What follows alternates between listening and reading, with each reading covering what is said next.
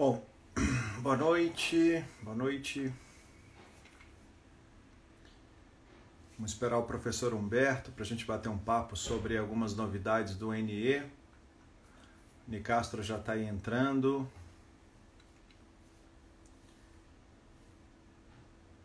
Maravilha, vamos lá.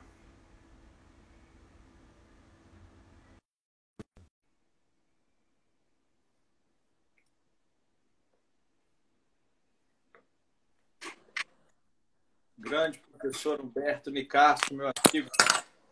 Tudo bom? E aí, cara, tudo em paz? Tudo bem, e você? Deixa eu só aumentar meu volume aqui. Entra aí.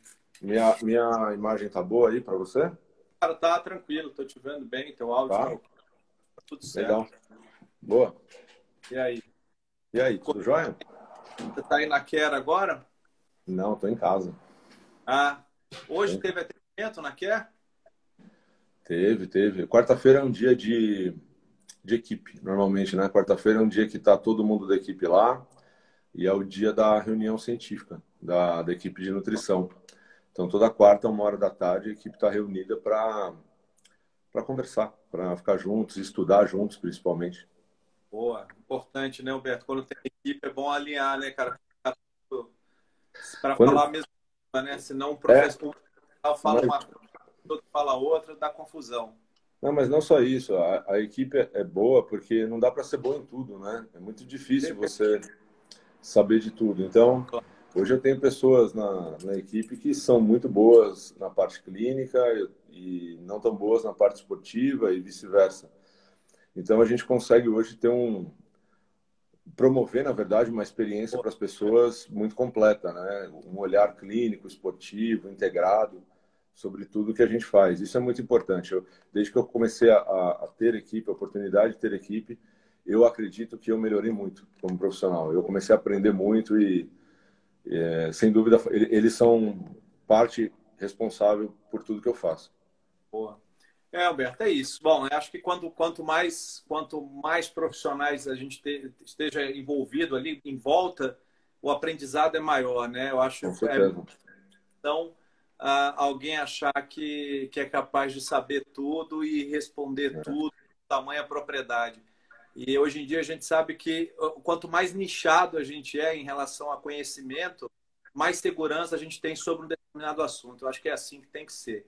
E aí, já puxando o gancho para o nosso para o NE, né? O nosso, a gente abre aí hoje as a live, a sequência de lives vão ser oito lives daqui até o NE, vão ter algumas lives que você vai conduzir também com, com o Clinic Experience. A gente vai falar um pouco do Clinic Experience hoje, até para dar uma ideia do que, que é o Clinic Experience, que é parte prática do evento. Mas dentro da sequência, nós estamos com o NE começando dia 7, 8 e 9, está marcado para dia 7 e 9 de outubro. Né? Vai ser um evento online, mas vai ser um, um evento online onde a gente vai estar com os palestrantes em estúdio, então uma experiência diferente, não é o palestrante em casa, é o palestrante no estúdio. A ideia é que realmente é, é, dê toda a cara de um evento presencial. E aí, como você já é, a gente já é amigo, sócio, parceiro, o que for aí, a gente tem um, um bem bom lado, a gente sempre fala a mesma língua, já- a gente já abre logo o evento no nosso bate-papo. E é bom que a gente coloca o papo, o papo em dia também. Na verdade, a gente é cúmplice, né, Marcelo? Sem dúvida, sem dúvida. A gente, Ami- Amigo acima de tudo, mas na profissão mais cúmplice do que outra coisa. sem dúvida. Se eu posso dizer na profissão, você já falou isso, eu falo também. Eu consigo contar no. Talvez é, sobrem dedos, né? Quando eu coloco dedos da mão, de uma mão só, ainda sobra dedos quando eu falo de amigos da profissão. Você sabe que eu te considero como um, um amigo, um parceiro da profissão. E, e- e além do É recíproco. né? É recíproco. Muito. E Humberto, e cara, é, a gente nunca tem pauta, né? Quando nós conversamos, nosso papo é sempre muito aberto, é sempre muito franco.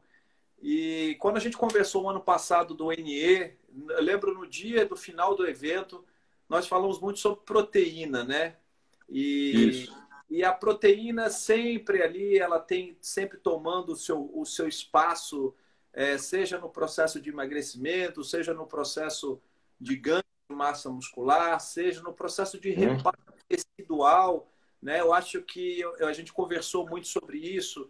É, existe uma visão muito minimalista do consumo proteico só quando a gente olha apenas para a síntese proteica, né? E aí a gente começa a ver hoje em dia que a proteína, claro, a gente já sabia disso, mas quando a gente pensa da, da própria composição corporal, isso ganha é, é, é, dimensões é, bem diferentes nos últimos, acho que nos últimos dois anos ou três anos. A gente vê um, alguns pesquisadores já mostrando uma, uma perspectiva diferente quando a gente fala em relação a consumo proteico e síntese é, proteica orgânica, vamos colocar assim, não só ali aquela visão fechada para o músculo treinar. Né? E você é o cara que, para quem não conhece o Humberto, eu sei que a grande maioria conhece, mas o Humberto, acho que na área de proteína aminoácidos no Brasil, aí tem mais de 40, 50 papers publicados sobre aminoácidos. É um cara que domina o assunto. Acho que ninguém melhor do que ele para começar a, a, falar disso. É claro que esse vai ser o assunto dele, a, a, né, Humberto? A tua palestra no, no, no é, na verdade, fazer aqui um, um, um, uma, uma, um apanhado geral, né? mas, claro, é, fazendo com que as pessoas realmente busquem se aprofundar e a gente vai fazer esse aprofundamento no Meet.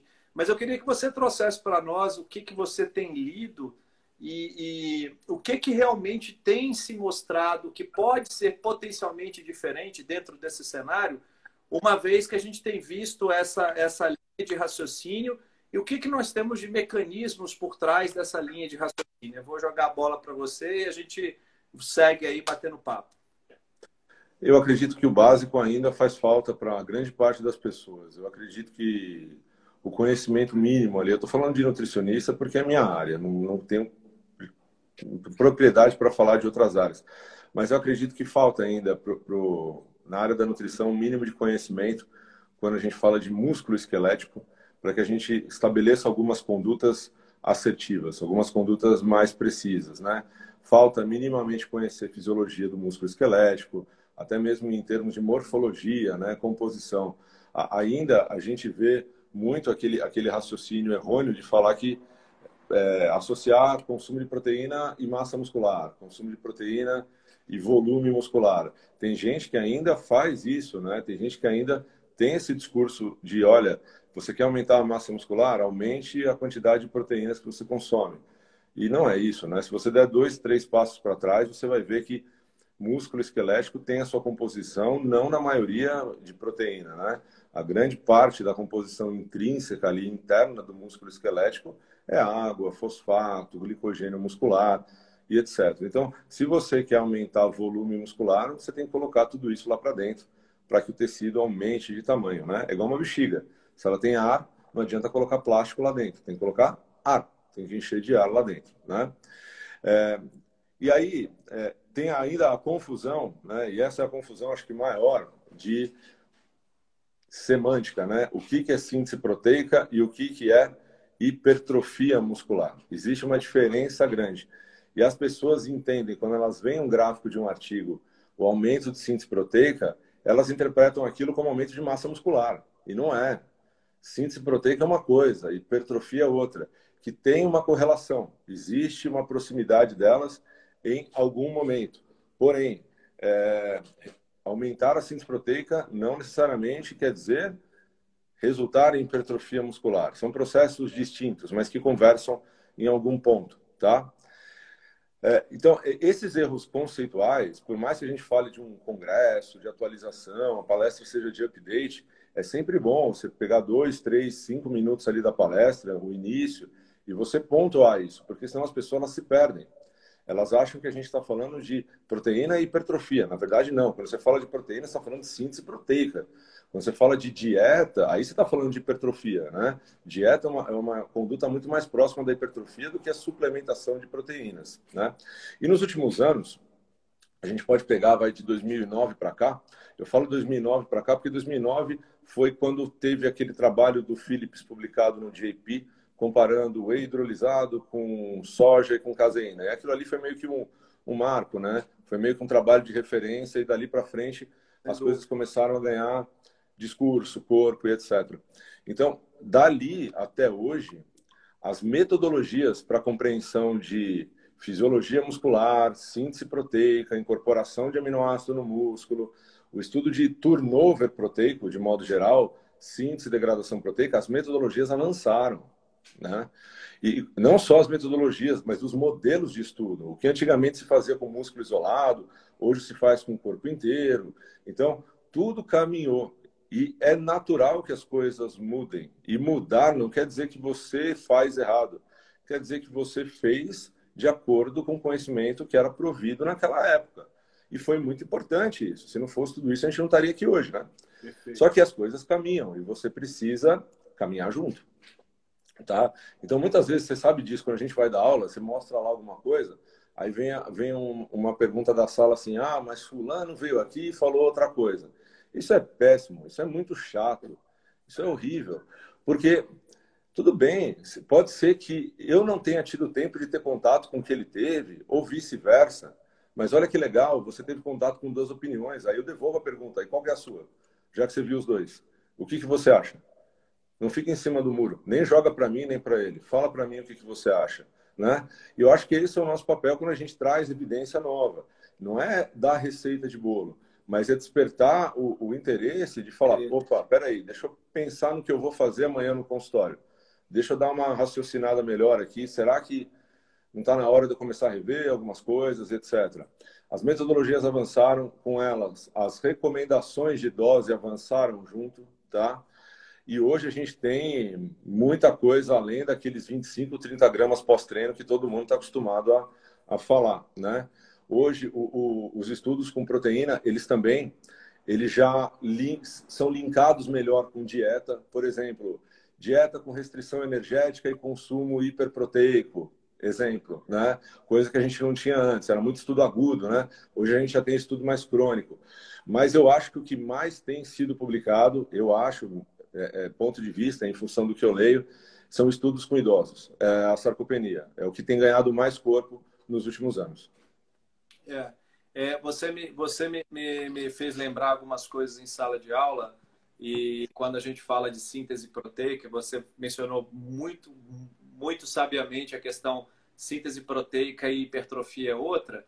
E uma certa feita eu assisti uma palestra do, do Tipton e ele falava o seguinte: tomem cuidado com apelos nutricionais onde se tem apenas a fotografia da síntese proteica até porque a fotografia da síntese proteica pode ser tirada é, é, é, intuitivamente no momento onde a síntese aumentou, e não necessariamente que aquilo tenha tido uma curva significativa, a, até mesmo de forma aguda, quiçá você prolongar isso para uma situação crônica. E quando a gente fala Exato. de cronicidade, como você bem colocou, quando eu penso em hipertrofia, vai depender do estímulo mecânico, do status energético celular, é, e aí muita coisa. A, o perfil hormonal. Então, quando a gente fala dos pilares, eu sempre gosto de falar dos pilares da hipertrofia muscular, é, a proteína, o aminoácido, cronicamente, é, é, um dos pilares. Né? O que temos que levar em consideração são todos os outros pilares, como a gente mencionou, para que você tenha uma, uma resposta hipertrófica. Eu concordo plenamente com você. E quando você sai para a linha mais recente de publicações, sem sombra de dúvida, a gente começa a perceber a questão dos idosos, isso cada Muito. vez mais. Você sabe é. um, um trabalho de 2016 mostrando que em 2050, se não me falha a memória, nós vamos ter aí aproximadamente 500 milhões de idosos no, no, no mundo e que isso pode, de fato, se é. tornar um problema de saúde pública lá na frente. É, de fato, a gente precisa. Não sei se deu uma travada. Ah, tá me escutando? Não, estou te ouvindo. Tá. Tô, tô te ouvindo bem.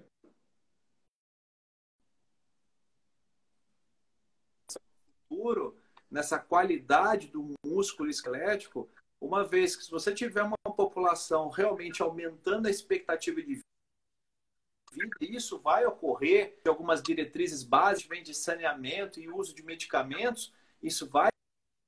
Uhum. Agora, quando é significativo na sociedade. Então, e aí entra o manejo nutricional e o consumo proteico, essa base de pesquisa que a gente está tendo ah, em relação ao idoso, é, mostrando a importância, claro, da proteína. Proteína não só na síntese proteica do idoso, no metabolismo celular como um todo. Agora, quando a gente fala que você mencionou em relação ao uso crônico e, e, e gerenciamento de gordura corporal, antigamente a gente nem falava de proteína para gerenciamento de composição corporal.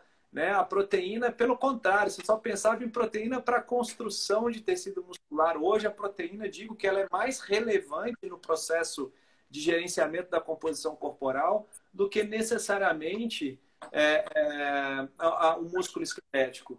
E dentro dessa perspectiva, Humberto, que a gente tem visto nesses anos, até eu acho que quem tem publicado, se eu não me engano, são dois autores, acho que é o, não sei se é o Robert Wolff, se é um dos que tem publicado, e o Kim também tem publicado, a respeito desse dessa relação entre o consumo proteico fora dessas recomendações que a gente tem, olhando o turnover proteico orgânico como um todo. E isso é uma coisa, Humberto, dentro do teu conhecimento é, de fisiologia, de bioquímica, isso, de fato, é, é algo que vai mexer com você. A gente vai atualizar isso no evento, claro, mas você considera que essas informações elas venham a promover algumas alterações ou são basicamente entendimentos que nós vamos ter um pouco mais profundos sobre os mecanismos?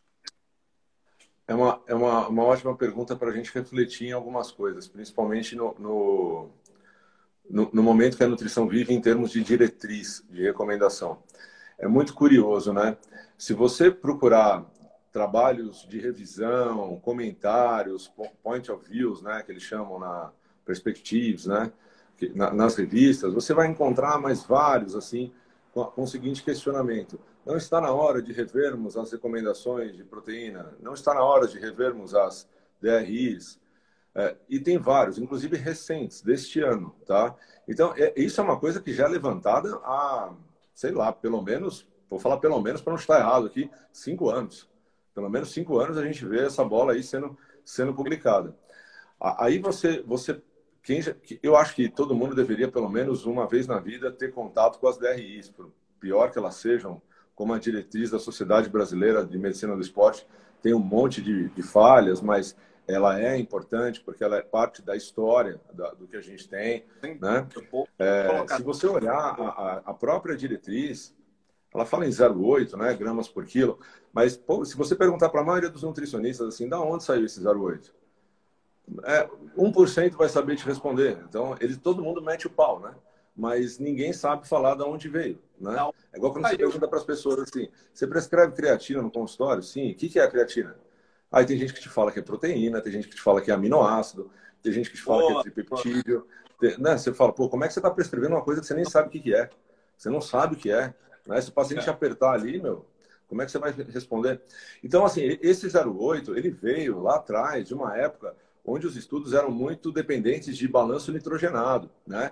E isso é assumido nitidamente ali. Fala, olha, nós utilizamos balanço nitrogenado. Sabemos que é ruim, porque tem uma série de limitações, eles falam do que, mas é as evidências que existem. Só que de lá para cá, cresceu muito né, o número de evidências. Não só com proteína, mas também é, recomendações de aminoácidos isolados. O pessoal está perguntando aí de leucina e tudo mais. Existem metodologias hoje que estudam a incorporação do aminoácido isolado no músculo. Né? Da mesma forma que existiu aqueles indicadores de, de qualidade proteica, né? Que era truncado, ia de zero até um, que aquele negócio era péssimo, né? E aí começaram a surgir alguns novos, são um pouco melhores, mas ainda assim não são os indicadores que a gente gostaria de ter na prática, né? Então, eu fico um pouco, um pouco impressionado, em dúvida, do porquê que as coisas não são tão atualizadas. Assim, a recomendação de é, proteína já deveria ter sido atualizada há muito tempo. Porque a gente tem, a gente tem muita evidência e, e, já tem estudo levantando até essa bola do tipo, por que, que não atualiza com tanta evidência que tem até agora? Se fosse ter atualizado, Marcelo, já teria para ter atualizado umas duas, três vezes. Né? Porque assim, a, a, as coisas já andaram tanto, se tivesse feito uma atualização há, sei lá, 10 anos atrás, esse ano já merecia outra. Já, já teria que ter outra. fazer outra. Mas, mas aí então você vê as sociedades e as, as entidades, na verdade, mais é, próximas do assunto, por exemplo, ISSN, é, American College of Sports Medicine, já se posicionando. Né?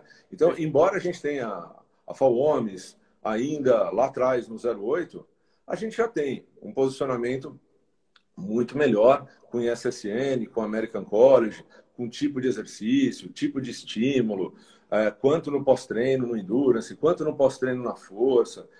Já tem gente que está se mexendo para isso, tá? Mas ainda assim tem muita coisa para ser feita, tem muita coisa para ser feita e mesmo essas entidades eu acredito que logo logo elas vão se reposicionar, porque elas fazem a coisa um pouco mais rápido. Perfeito. E aí, Humberto, acho que dentro dessa perspectiva, como você bem mencionou, eu acho que a partir de agora, como a gente olha lá atrás as recomendações e olha, por exemplo, um 0,8 como uma visão geral, é, a gente começa a perceber que agora os estudos estão tão é, é, robustos e avançados com proteína que a gente precisa segmentar o raciocínio. Quer dizer, se eu estou falando de, de obesidade, é isso. Se eu estou falando de músculo, é isso. Se eu estou falando de saciedade, é isso. Se eu estou falando de sarcopenia, é isso. Então, a gente começa a ver que a proteína, de fato, ela, ela hoje, eu acho que quando você começa a se aprofundar, em todos os trials que tem, por exemplo, o consumo crônico de proteína em relação aos outros macronutrientes, a proteína acaba sendo a grande estrela quando a gente fala das intervenções no sentido, é, é, é, por exemplo, não estou abrindo mão do carboidrato em relação à performance, mas eu falo, por exemplo, uhum. quando você fala proteína na síntese proteica, claro que há uma necessidade dela. Por outro lado, a gente não falava no passado na proteína no gerenciamento do peso, e hoje se fala. Hoje, quando você fala da proteína e saciedade, a proteína hoje tem um papel de relevância na saciedade. Quando você fala na sarcopenia, ela ganha ainda mais. Quer dizer, imagina você falar antigamente de proteína para idosos, as pessoas pulavam a toda altura. E hoje a gente percebe que essa proteína para o idoso ela é, até, ela é extremamente muito mais relevante né, do sentido clínico e de saúde do que, por exemplo, quando um jovem está necessariamente pensando no consumo proteico e uma resposta hipertrófica do músculo esquelético. Então, acho que a gente, quando eu coloco a proteína como grande estrela, no sentido de alguns tratamentos clínicos, de algumas abordagens terapêuticas, é, a gente começa a perceber que dá mais para tratar a proteína como um geralzão. E a gente Não. precisa começar nessa possibilidade de um update, de uma de revisar, revisar o conteúdo, a gente começar a segmentar isso. Eu acho que essa é a grande ten, tendência, né? E aí, como você bem colocou, a questão dos estudos, né? Quando a gente olha o desenho dos estudos, vamos dar um exemplo, por exemplo, vamos falar de consumo proteico. Ah, em 2009, o Moore fez aquele trabalho que era com uma sensora isolado, e a gente via aquele passava de 20, a taxa de oxidação de leucina aumentava. Hoje você já tem recomendações levando em consideração se tem ou não diferença em relação ao peso muscular total do sujeito e se o treino é de full body, ou seja, se você treina o corpo inteiro ou não. Então, a gente começa a perceber que existem inúmeras situações inúmeras situações clínicas e não só no esporte, a gente começa a entender a, a, necessidade diferente do consumo proteico. A gente falou na última live que nós fizemos junto sobre aminoácidos, exercícios de endurance, e aí nós vimos, por exemplo, que às vezes um indivíduo que, que treina, que faz o seu exercício de endurance, dificilmente ele consegue consumir a quantidade proteica ideal quando ele está na fase do aumento de carboidratos.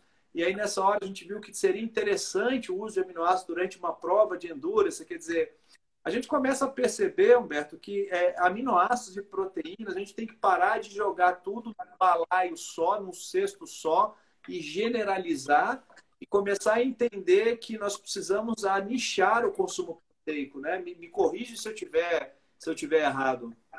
Eu acho que a primeira coisa é as pessoas começarem a realmente entender e, e assim já está melhor do que antes, é, e separar o que é conduta estética do que é conduta clínica e do que é conduta de performance. Essas coisas têm que acontecer, tá? Tem, tem que separar. E não adianta assim vir aqui, ouvir a gente, bater palminha, só que aí de segunda-feira fazer tudo igual de novo. Não adianta. Tem que ir lá no consultório e tem que defender o jargão da área. Tem que falar. O seu objetivo é estética. o seu objetivo é performance. E eu não trabalho com esporte, eu trabalho com estética. Tem que começar a separar. Para as pessoas, isso não faz diferença nenhuma. Para nós, faz toda a diferença. Porque é determinação de conduta, é escolha de conduta. Isso tem que ser feito, tá? Tem que também começar a exercitar um negócio chamado bom senso, tá? É, e, e, o bom senso no sentido de para de terceirizar, para de ouvir as coisas e falar, o Nicastro falou, o Marcelo falou. Não, porque não, o estudo não é meu, o estudo não é seu. A gente transmitiu um dado, então para de fazer isso. Para de terceirizar a culpa, tá? Começa Perfeito. a falar assim, eu prescrevi isso por causa disso. Tá? Perfeito. Tá? Assuma as suas responsabilidades. Sem dúvida, a nutrição vai melhorar muito quando isso acontecer.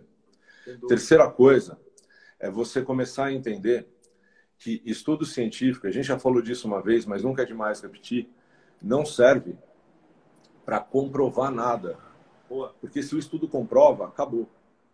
Acabou. Não tem, não tem mais que estudar. Estudos são indicadores. Estudos indicam quanto pode funcionar, em quem pode funcionar, né? em que momento pode funcionar. Tá? Você, quando lê um trabalho, a nossa obrigação é ter uma boa leitura, uma boa interpretação e saber contextualizar aquilo na vida das pessoas. Então, quando chega alguém para mim e fala assim, isso funciona ou não funciona? Puta, que chato isso, meu. que chato. Não tem resposta para isso, tá? Não existe resposta para isso. Porque eu vou ler e eu vou contextualizar na vida de uma pessoa de modo que possa funcionar. E pode ser que no contexto da vida de outra pessoa, pode ser que não venha a funcionar. Então, para com essa pergunta de funciona ou não funciona. Se BCA funciona, se BCA não funciona. Isso não existe, tá? Você tem que saber contextualizar dentro da vida da pessoa. É a nossa obrigação fazer isso. Proteína, Marcelo, nesse contexto de você tirar o conhecimento e jogar na vida das pessoas, é uma coisa que está muito mais próxima hoje do aspecto funcional do músculo esquelético do que do aspecto estrutural e morfológico. Tem um trabalho bem antigo que ele mostra que quanto mais força um idoso tem, maior a expectativa de vida desse idoso. Ele vive mais tempo.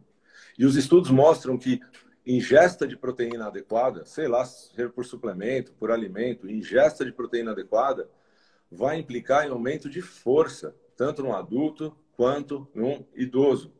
As pessoas têm o direito de não gostar disso. Não gostar é um direito. Discordar é um direito. Mas eu também gostaria que o São Paulo fosse ser campeão da Libertadores esse ano. E não vai ser, e eu vou ter que aceitar isso. Paciência. Então as pessoas, têm, as pessoas têm que aceitar isso, tá? É, é assim que funciona. Ah, mas eu ouvi fulano dizer. Gente, eu ouço tanta gente dizer tanta coisa. É, a, a, sempre, sempre que alguém vem para mim e fala assim, ah, mas eu ouvi fulano dizer que isso funciona. Se você fosse pegar todo o dinheiro que você acumulou na sua vida, você juntou 100 mil reais, você desse na mão de um consultor financeiro e ele falava, vamos pôr naquele fundo lá porque eu ouvi dizer que o negócio funciona. Você faria isso com o seu dinheiro? Não. Você ia querer ver gráficos do fundo de investimento, você ia querer ver um estudo daquilo para colocar o teu dinheiro onde você sabe que vai render. Então, se você não faz isso com o seu dinheiro, não faz isso com a saúde das pessoas. A gente não tem o direito de fazer isso. Tá? Então, a gente precisa realmente começar a ter um pouco mais de bom senso na hora de extrapolar um dado e não achar que é tudo que está no artigo tem que ser feito daquele jeito. Não é que porque não está no artigo daquele jeito que não pode funcionar em outro contexto. Tá? A gente tem que saber extrapolar as coisas. E eu acho, Humberto, você me fez lembrar, e aí cabe salientar, que a gente vê diversas publicações que conseguem é, mostrar comportamentos, até em termos gráficos, de, dos sujeitos envolvidos no estudo. E aí você vê muitas vezes na média, na média diz o seguinte, que tal resposta daquele estudo disse que naquela condição, aquela suplementação, aquele, naquele contexto, aquilo não deu o resultado esperado. Não é que funciona ou que não funciona, não deu o Exato, resultado. É isso, é isso, né? isso. isso Mas é. ainda se você olhar o gráfico, às vezes quando você tem a amostra individualizada, um N de 10, 12 pessoas, um N pequeno, você olha, você vai perceber que ali alguns indivíduos eram diferentes da média. E aí quando você olha ali, você diz o seguinte, peraí, a média foi essa, então dentro da pergunta a resposta é tal. Agora, não quer dizer que para todo mundo foi igual. Porque você vê que um ou dois responderam, você vê que um ou dois não responderam, então cai dentro do daquilo que você está falando. a, a, o estudo ele cria um desenho, não é para dizer se está certo ou está errado, ele cria um contexto e uma resposta para aquele contexto. Quer dizer, o estudo, ele tem uma, o estudo ele tem uma pergunta. Ele quer responder uma pergunta. Eu gostaria de saber se isso funciona nessas pessoas, nesse contexto. Perfeito, é isso. Eu acho que é, que é aí que a gente tem que ter o bom senso. Quando você coloca do bom senso, não é virar um sujeito com uma visão fechada, querendo julgar tudo, sendo tudo ou é certo ou é errado, funciona ou não funciona. Eu acho que aí vem a, a, aquilo que a gente fala, né, Roberto, bem, né? É, é prática, é teoria, é, como é que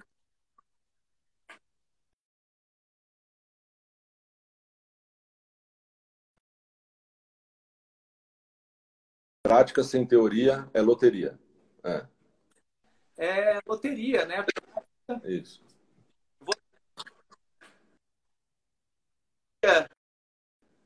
Sem demagogia. É demagogia, então acho que a gente tem que exatamente. Boa, é isso aí. Teoria sem prática é demagogia, prática sem teoria é loteria. Então, Exato, assim, trabalhando com as duas coisas. Não adianta chegar aqui e vomitar um monte de informações, de respostas, de estudos, é, sem necessariamente entender aquilo dentro de um contexto prático. Exatamente.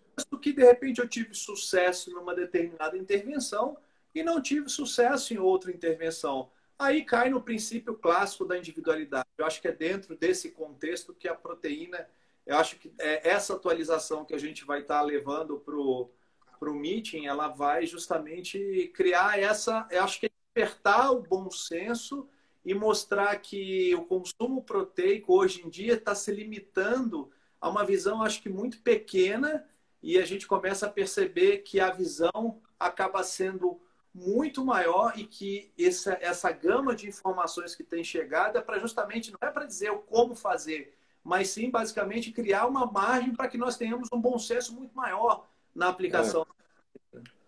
é e, e, a ideia, na verdade, sempre é, sempre foi você ir lá, você assistir, eu me preocupar em fazer o melhor trabalho do mundo naqueles 60 minutos que eu vou ter lá e trazer as coisas sem conflito de interesse, da melhor forma e claro, didático, para que você que assista saia de lá, primeiro, com mais vontade de saber, com mais vontade de querer e buscar e conhecer mais. Segundo, querendo fazer algo diferente, querendo fazer algo de novo e parado com Ctrl C, Ctrl V, parar com isso, tá? E começar a pensar um pouco, escutar mais, olhar, conversar sobre nutrição e de novo, de uma forma muito leve e muito tranquila. Esse negócio de funciona, não funciona, qual que é melhor? Gente, sai dessa. A gente está em 2020 tem bomba explodindo no Líbano, tem coronavírus, e tem gente ainda falando o que, que funciona e o que, que não funciona. Não é assim que se trata a nutrição. Nutrição é vamos falar de comida, vamos falar de estratégia, vamos falar de periodização, vamos falar de individualidade, mas vamos falar mesmo. Não vamos ficar falando que individualidade é só não prescrever uma dieta igual para o outro. Isso não é individualidade.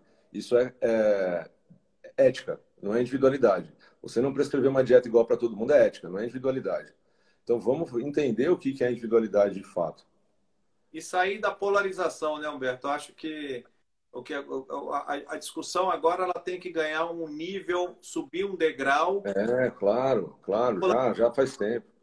Sair ali das filosofias, é. né, dos achismos e vamos fazer uma discussão no nível um pouco mais alto. Isso, isso aí. E já falando de discussão no nível um pouco mais alto, é, fugindo um pouquinho do assunto proteína, e aí eu acho que a, a, característica do NE é justamente a gente falar um pouco dos aspectos práticos também.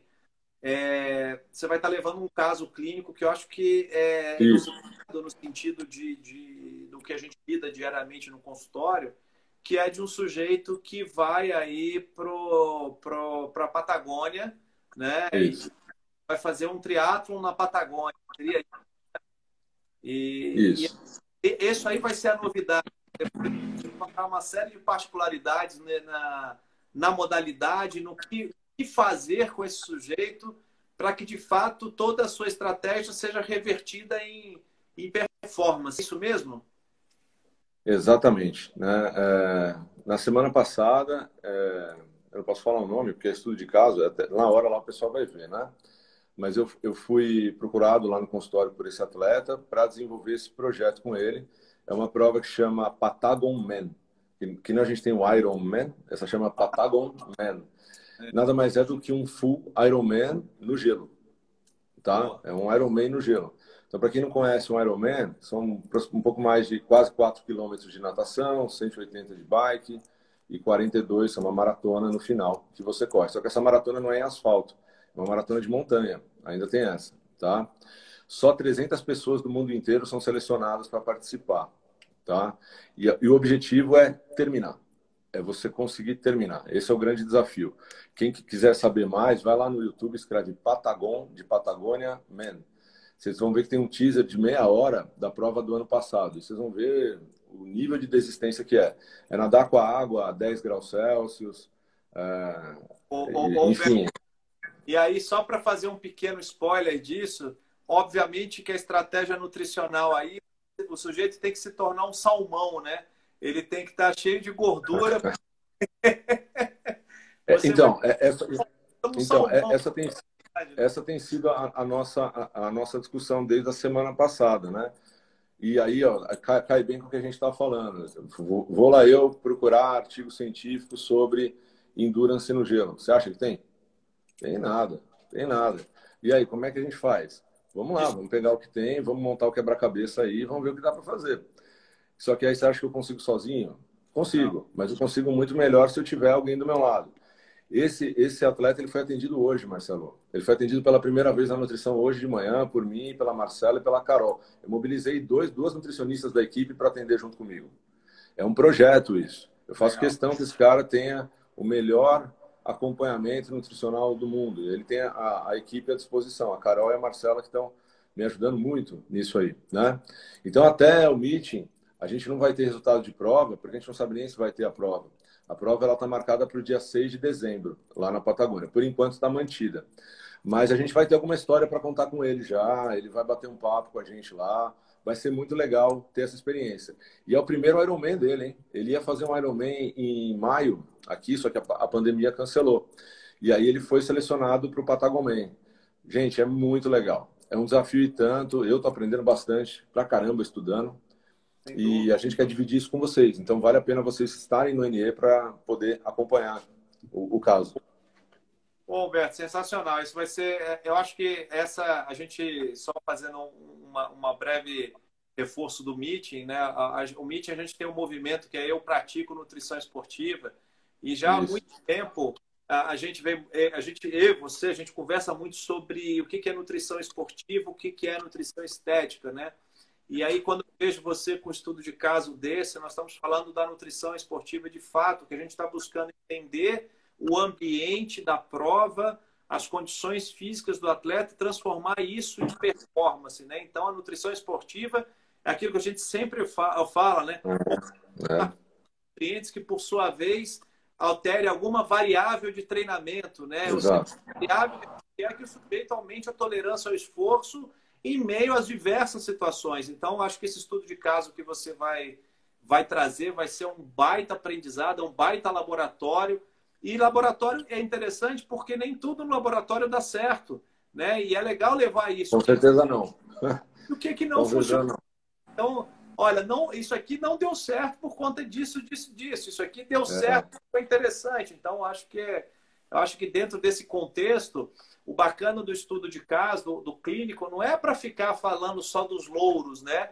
Mas é de a gente criar uma discussão e o formato desse ano vai ser a, a diferente. A gente está muito mais focado em fazer uma, uma um bate-papo focado em mecanismo, em ciência e relatos do atleta. A gente, muito mais do que só mostrar as características, nós vamos fazer um formato, é, é, a gente né, já está até colocando para as pessoas aqui, eu, Humberto e o atleta, a ideia é que a gente aprofunde mesmo né, o que, que o Humberto resolveu aumentar a gordura corporal, por exemplo, do sujeito, o que, que envolve, quais são os mecanismos envolvidos nisso, e qual foi a resposta que o atleta teve. Então, a ideia é fazer uma, uma, uma, uma visão prática no clínico, uma é. bioquímica e ciência por trás disso, certo, Humberto? É, é, porque, porque esse é o típico caso que não basta você entender de base energética e base de recuperação.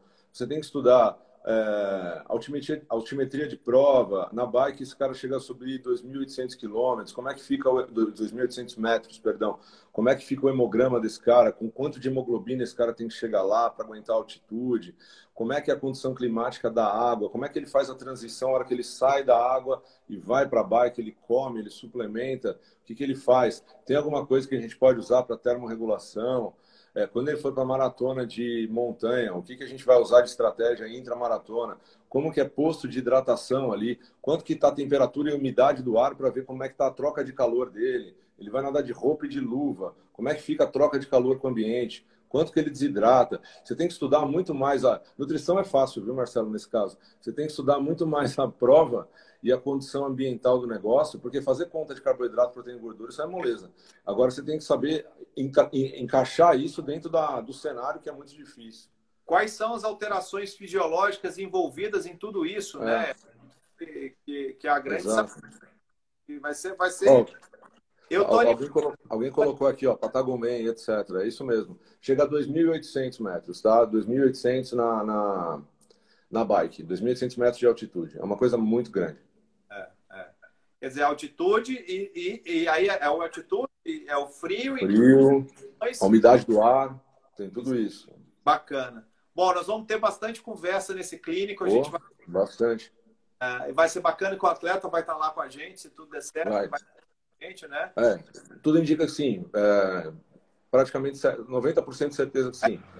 Se não for ele, Marcelão, vai ser alguém com medalha olímpica no peito, tá? É, ou é ele ou algum atleta campeão olímpico. Exatamente. Quando tá. eu falo provavelmente é porque a gente não sabe da vida do atleta, né? Às vezes a, a gente é. quer que ele esteja inteiro ali, tranquilo, para aquele momento, né? Então.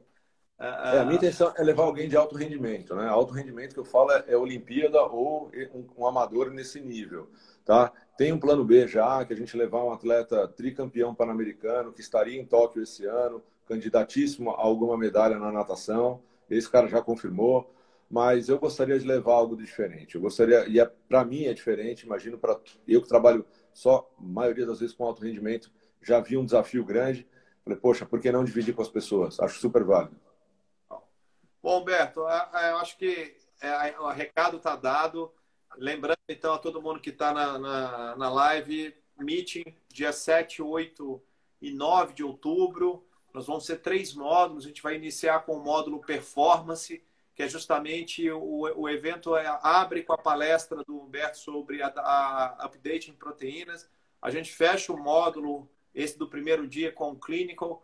O segundo dia, nós vamos ter um módulo só de saúde, a gente vai focar muito em fisiologia. O segundo módulo é basicamente fisiologia e bioquímica. E o terceiro módulo é muito mais associado a mecanismos, aplicações práticas ao bem-estar. Então, nós vamos fechar esses três módulos. É, vai ser um evento com transmissão ao vivo, direto do estúdio. Enfim, vocês vão acompanhar a movimentação do evento. A cada semana a gente vai vir com uma live, então vão ser oito, oito lives até o dia do evento, toda quarta-feira.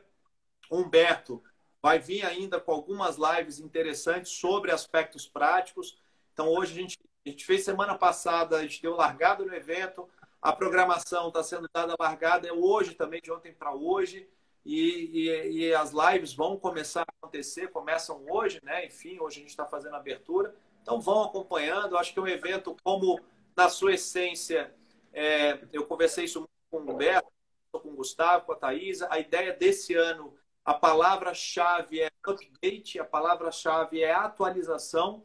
Uma das coisas que nós estamos pedindo para os palestrantes é que dentro do seu assunto de domínio que se traga a informação mais recente, não necessariamente a palestra que o sujeito tem ou tal, não é isso. A ideia é realmente que ele traga dentro do contexto da palestra dele, dentro do módulo, mas que ele traga de fato a atualização.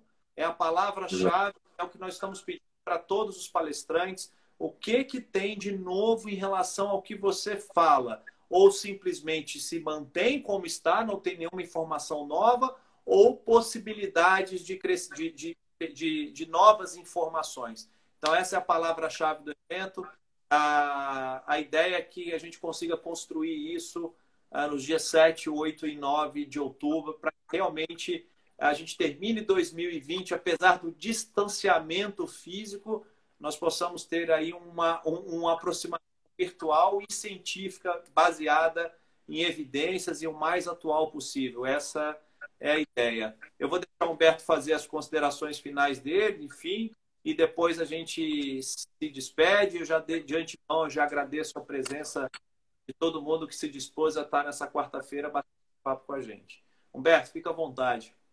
Ah, Marcelão, primeiro obrigado. Você, Gustavo Negrini, a Thaisa, que são as pessoas com que eu tenho mais contato. É, o NE é um, é um evento que já está na minha agenda para os próximos 10 anos. Né? Eu, Você já está é... convocado. já. É, eu falo, eu falo, eu falo nem que for para carregar caixa, eu tenho que ir lá, porque se não for, eu vou ficar, eu vou ficar triste. É, é, é, eu falo isso sem demagogia alguma e sem medo de esconder. É, é o evento que, eu, que todo ano que eu vou, eu me sinto muito bem no evento. É um evento que tem um clima bom, é, pessoas ali comprometidas com o assunto, preocupadas em passar um bom conteúdo, um time de palestrantes muito bem selecionado todo ano. A preocupação com o evento começa lá em março, né? Lá em março a gente já começa a falar. Gustavo e eu já começamos a falar de projeto para o ENE do ano que vem já. Tá? A, gente, a gente tem uma, um carinho muito grande quando a gente organiza o NE, e eu organizo só um, um, pedacinho, assim, vocês ainda organizam muito mais, eu sei da dedicação de vocês. Para mim, é o maior evento de nutrição esportiva do Brasil, há muito tempo já, e não tem outro que fala de esporte. A gente vê bastante evento misturando as coisas, esse é um evento de nutrição esportiva raiz mesmo, de fato. Ele fala de esporte, tá? Esporte mesmo, e é muito gostoso ouvir esse tipo de coisa, eu sinto muita falta e é lá que eu sempre escuto, me atualizo também. Palestrante internacional esse ano, né, Marcelo? Nancy Guest vem, né, para o módulo de performance. Né? De, de trazer algumas pessoas, assim, virtualmente, mas pessoas que estão engajadas dentro do seu contexto, que podem contribuir de fato aí para a nutrição esportiva. Então, vai, vai ser um bacana, é diferente. Legal. E aí eu vou voltar aqui, acho que a partir da semana que vem, a gente está definindo ainda. A minha ideia é, é, fazer lives com atletas. E aí eu já estou conversando com, com alguns, de preferência aqueles que são engajados em Olimpíada, ou que foram campeões, ou que participaram, ou que iriam participar esse ano, para a gente trocar uma ideia e ver o que, é um atleta de alto rendimento, o que, que é um atleta olímpico, dar a oportunidade das pessoas conversar com eles e perguntarem o que elas quiserem. Tá? Então, eu acho que vai ser toda terça ainda a gente vai confirmar e divulgar. A Thaisa está me, me, ajudando com isso.